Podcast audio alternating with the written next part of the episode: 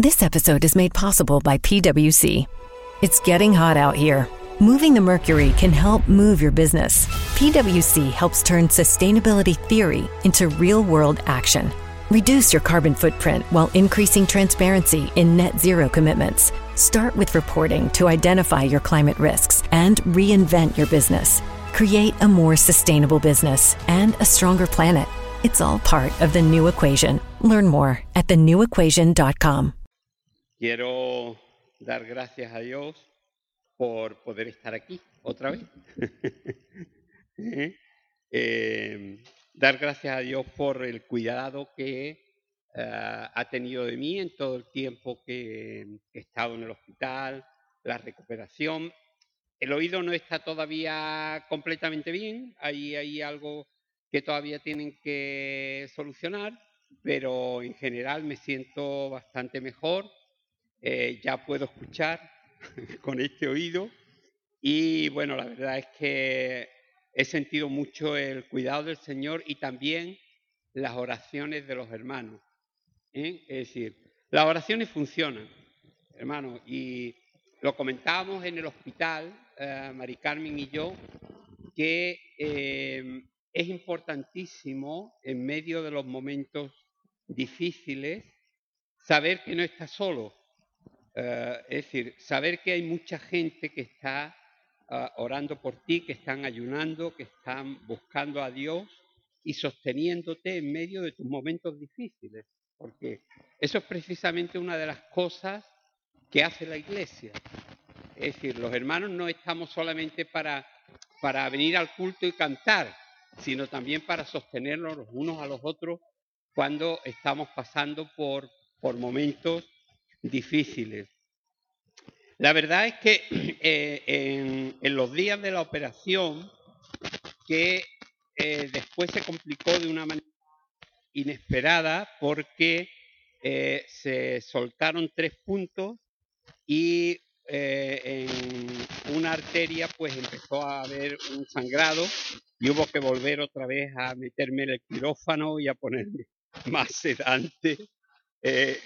No podéis imaginar cómo estaba yo a, los dos días o a los tres días de, la operación. ¿eh? Pero yo era un zombie, es decir, mm, no podía prácticamente moverme y todavía, ah, digamos, mm, no, no podía mover las manos y los pies, es decir, me habían dado bastante, bastante sedante como para estar sin moverme pues prácticamente una semana. Pero gracias a Dios eh, eso ya ah, pasó y se, y se va recuperando.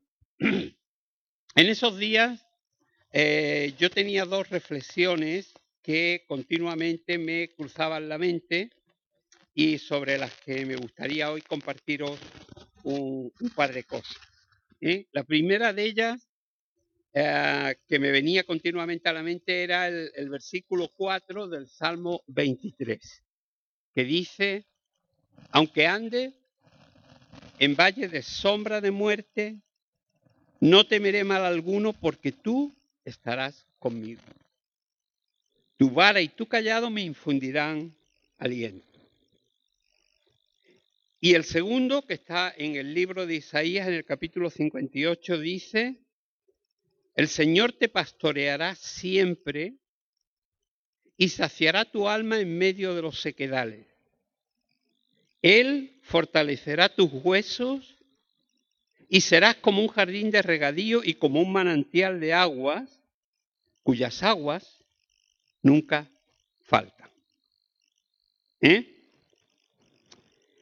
Eh, recuerdo una charla muy intensa que tuve con un compañero de cuarto que me pusieron allí al lado eh, eh, y que iba a ser operado al día siguiente. El muchacho se llama Antonio y me gustaría que lo recordaseis en oración.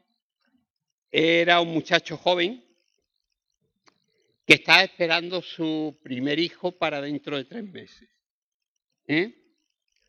Y sospechaba que en su garganta había algo malo, porque el ala en el que estábamos era un ala de oncología, era un ala de cánceres. ¿eh? Era un ala difícil.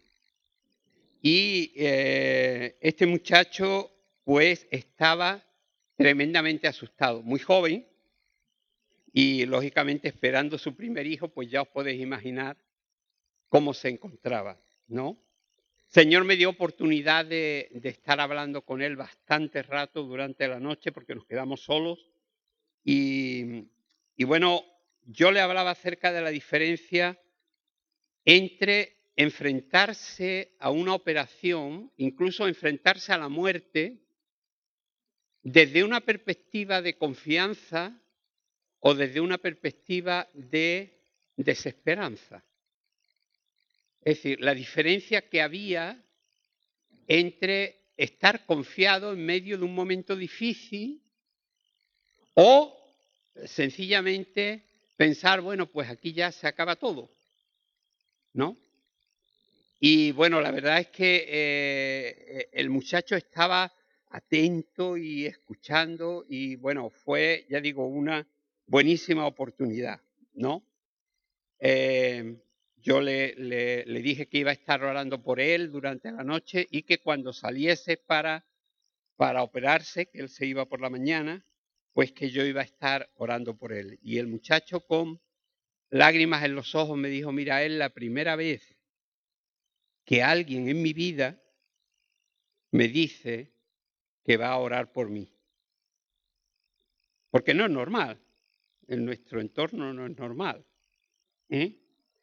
Pero hermano, eh, luego ya vino y bueno, hay que esperar el resultado de la anatomía, ¿no? Pero ah, en mi caso, quiero decir que el resultado de la anatomía ha sido positivo y ya no, oh, no me tienen que volver a operar, porque ya llevaba seis operaciones en el mismo sitio. ¿eh? Pero ah, en esos días, hermanos, eh, tuve mucho tiempo para, para, reflexionar acerca de la vida y de la muerte. ¿No? Y eh, tenemos que ser conscientes de algo, es que, eh, decía ah, Rocío Jurado en una canción, ¿no? Pero el invierno llega aunque no quieras. La muerte llega aunque no queramos. ¿No? Es decir, eh, todos nosotros eh, tenemos que pasar por dos procesos. Uno de nacimiento y otro de muerte. El de nacimiento normalmente es un, es un proceso que lo vemos como feliz, como nuevo, como, eh, digamos, algo digamos, especial porque es un principio de algo, y el de muerte generalmente lo vemos como un final de todo. Pero como, como dice eh, el himno de la Legión, la muerte no es el final. ¿eh? Para el cristiano, la muerte no es un final, es un principio, es un volver a empezar. ¿Eh?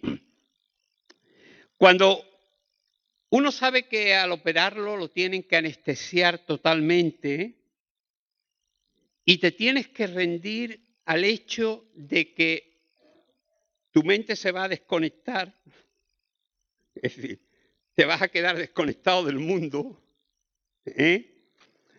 y que eso puede ser algo que no tenga retorno, o que te quedes tonto cuando te despiertes, ¿no? Se te pasan muchísimas cosas por, por la mente y sientes como una indefensión terrible. ¿eh? No puedes hacer nada. Tienes que depender de otros, de que todo marche según lo que se ha previsto, de que no hayan complicaciones. Y sobre todo, uno piensa, bueno, que me vuelva a despertar, que vuelva a respirar bien, que pueda pensar y reconocer a los míos, ¿no? En medio de esos momentos. Eh, eh, en medio de todo eso me acordaba que hace unos meses, en uno de los cultos de los jueves, eh, en los que siempre compartimos un texto bíblico y hablamos acerca de lo que representa para nosotros, Miguel eh, nos pidió que cada uno de nosotros expresáramos desde nuestra libertad cómo sentíamos el cuidado pastoral diario del Señor sobre nuestras vidas. Y nos pusimos a hablar precisamente sobre el Salmo 23.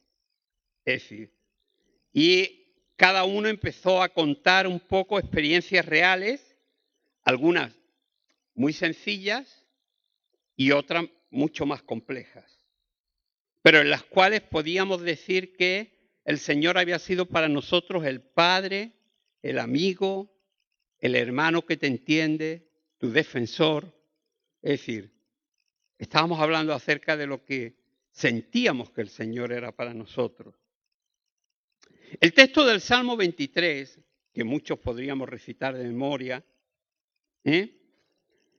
Lo expresa muy bien cuando dice, no temeré mal alguno, porque tú estarás conmigo. Y dice cuándo es. Aunque ande en valle de sombra de muerte. Inevitablemente, hermanos, cada día tiene su noche. Es decir, cada día tiene un tiempo en el que vemos claro y bien y un tiempo en el que no vemos. La noche es oscura, la noche es difícil para caminar, no se ve nada claro. Durante el día podemos ver si hay alguna piedra que haya que saltar, pero durante la noche no. Y sin embargo, hermanos, hay momentos en la vida en que esa oscuridad, en medio de esa oscuridad, podemos estar completamente solos o sentir el callado y la vara del Señor. Cuando la oveja, hermanos, sentía el golpe de la vara al caminar del pastor, sabía que alguien estaba junto a ella. Sabía por dónde ir la dirigía. Ese, ese sentido, hermanos, ese, ese oído que le, que le decía, tranquila, estoy aquí. Yo voy contigo. No vas sola. ¿Eh? Eso es muy importante. Hermanos, David en este salmo toma la posición humilde de una oveja que depende para todo de su pastor y declara que lo que le quitaba el temor, lo que le daba descanso, como a mí, lo que me hacía eh, dormirme o anestesiarme sabiendo que me iba a despertar, ¿eh? eran aquellas palabras, porque tú estarás conmigo. Hermano, esas palabras, porque tú estarás conmigo, aún en medio de la oscuridad de la noche, cuando no se ve nada, cuando parece que todo se te puede escapar en un momento, la vida incluso se te puede escapar en un momento. Hermanos, ese sentir de que Él está ahí nos da una seguridad y nos, y nos ayuda, hermanos, a enfrentarnos a ese tiempo con naturalidad. Cuando yo me estaba despertando de la anestesia, y ya digo que me habían dado calmantes para, para estar dormido una semana, ¿eh? Eh, yo, yo, sentía, hermanos, una eh, seguridad tan grande. Me sentía como como esa oveja del Salmo 23, que sentía como si el Señor acariciase mi cabeza y me dijese, tranquila, yo estoy aquí, estoy a tu lado, no estás sola, nada puede hacerte mal, porque yo no lo voy a permitir. descansa, duérmete tranquila. Yo velo por ti.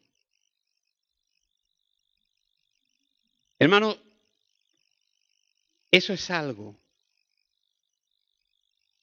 con lo que el Señor nos ha bendecido. La cercanía de Él. Ese porque tú estarás conmigo, que decía David, es mi garantía cuando me siento solo. Porque no estoy solo. Yo sé que Él está a mi lado. Fijaos, hermano, en medio de, ese estado de semi-inconsciencia, que yo pensé por un momento que se parecería mucho al paso de la vida natural a la vida espiritual, es decir, a la muerte, ¿no? Porque te vas quedando dormido y desapareces de aquí, por decirlo de alguna manera. Tu mente deja de, de funcionar y, es decir, y lo que sucede después no lo sabes, ¿no? Al recuperarme, eh, yo, como digo, sentía mucha paz, pero sentía al mismo tiempo, hermanos, algo para mí eh, extraño. Fijaos, yo no sentía preocupación o deseos,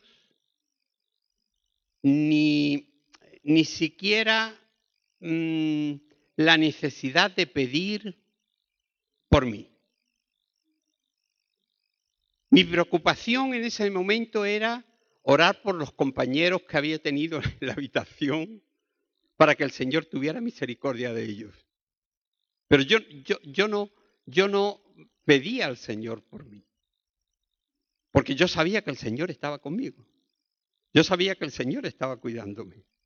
Yo sentía que su, su atención era tan real que, que eso ya estaba cubierto, que yo no tenía que ocuparme de eso. Pero sí podía orar por aquellos que no tenían esperanza, que necesitaban hermano, una palabra de aliento en esos momentos difíciles. Y me planteaba, hermano, lo bonito que es saber que no dependemos de nosotros mismos cuando nos enfrentamos a situaciones como la de la muerte. No dependemos de nosotros mismos. Nuestra seguridad en el momento de irnos con el Señor no depende de nosotros, ni de lo que hayamos hecho o dejado de hacer en nuestra vida, sino de lo que otro, el Señor, ha hecho en nuestro lugar. De eso depende. Hermanos, es Él el que nos da la entrada. Es Él el que está a nuestro lado. No somos nosotros los que nos hemos ganado el derecho a pasar a la eternidad. En ninguna manera.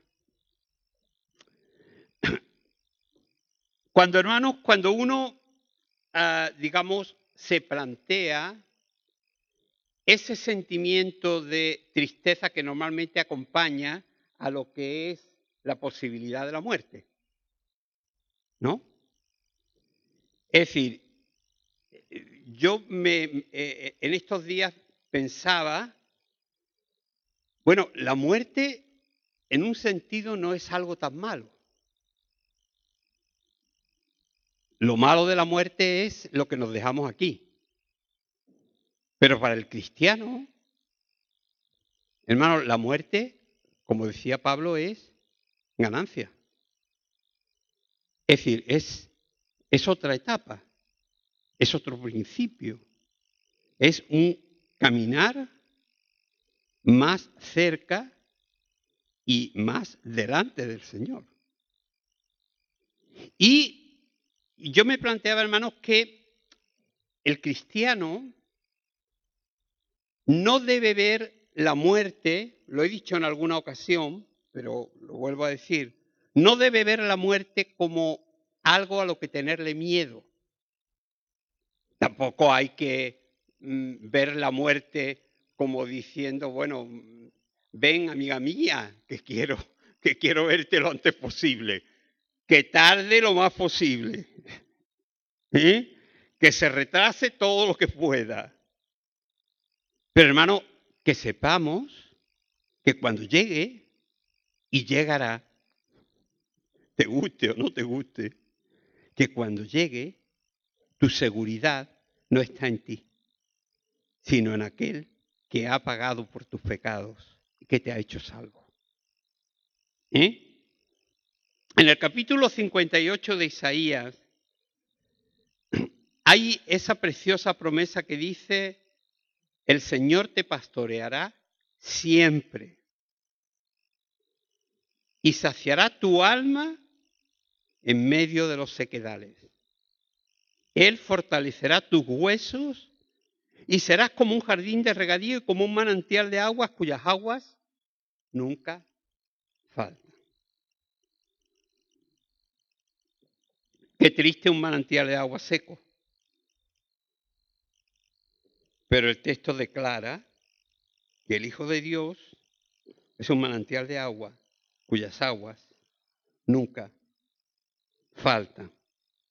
A mí me encanta, hermano, en este pasaje dos expresiones. Pastoreará, que es de lo que hemos estado hablando, ese sentimiento de cercanía que tiene la oveja de que su pastor, en medio de la noche, cuando la oveja no ve nada, cuando no sabe lo que hay alrededor, cuando todo parece incertidumbre, nota una mano que, que la acaricia y que le dice, estoy aquí.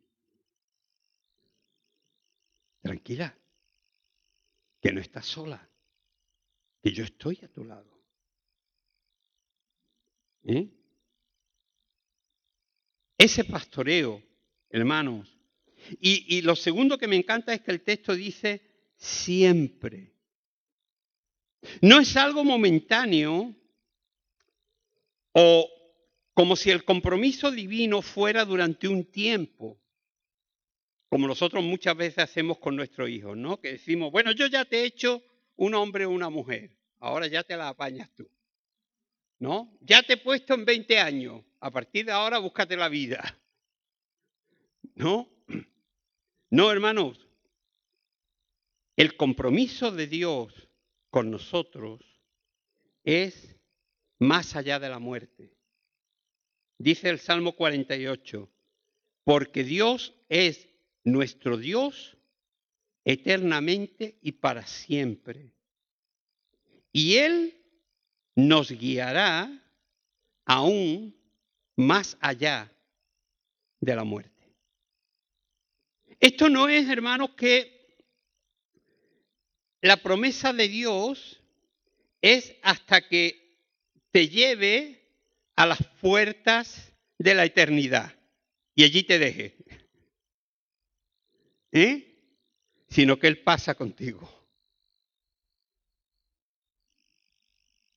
Que Él te va a llevar a los pastos verdes, pero hermano, Él va a estar allí a tu lado. ¿A mí de qué me sirven una, unos pastos preciosos, un agua maravillosa, si al final no tengo al pastor. Prefiero estar en una cañada con el pastor cerca que estar, hermanos, en un, en un prado maravilloso solo. Lo importante es tenerle cerca a Él. Y el texto dice que Él nos pastoreará siempre. En nuestra vida, hermanos, en nuestra vida, la cercanía de Dios, la seguridad del Señor, el depender, la dependencia de Dios, hermanos, son algo que cobran mucho más valor en el día malo que en el día en que todo está bien. Durante el día se ve todo, durante la noche no tienes claridad. Durante la oscuridad no se ve bien. Pero la mano del Señor está ahí a nuestro lado diciendo, tranquilo, yo estoy a tu lado. Yo quiero, hermanos, que podamos entender que las promesas de Dios son promesas reales para momentos reales. Que cuando, que a veces escuchamos la palabra, leemos la palabra y la guardamos, la retenemos ahí, pero llega el día difícil y el Señor te trae al corazón la palabra para que puedas echar mano de ella y decir, Señor, gracias porque tú estás a mi lado y no me dejas. Por eso, Señor, como dice el Salmo 23, 4, aunque yo ande en valle de sombra de muerte, no temeré mal alguno. Y la razón, hermanos, no es otra que que Él está con nosotros. El Señor ha estado a mi lado todo este tiempo difícil, pero yo sé que va a seguir. Aunque el tiempo que venga ahora sea a lo mejor más fácil, pero Él va a seguir. Y si se convierte en más difícil, él va a estar. Porque Él no me ha dejado en la puerta y se ha quedado atrás. Él pasa conmigo de la puerta y va a mi lado para que yo pueda decir, gracias Señor por poderte tener tan cerca, por ser mi verdadero pastor y por pastorearme siempre.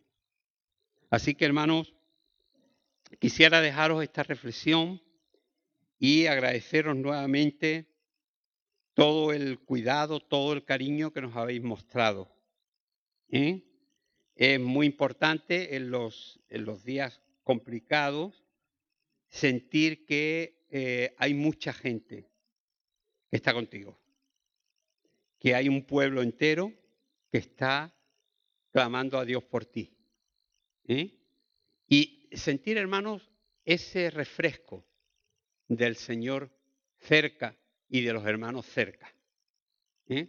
Así que gracias a Dios por este tiempo y hermanos, eh, sigamos orando por todas las personas que tienen necesidad, para que puedan llegar a encontrar a ese Señor que les puede pastorear para siempre, que los puede llevar a los lugares que necesitan y que puede hacer lo que sus vidas necesitan.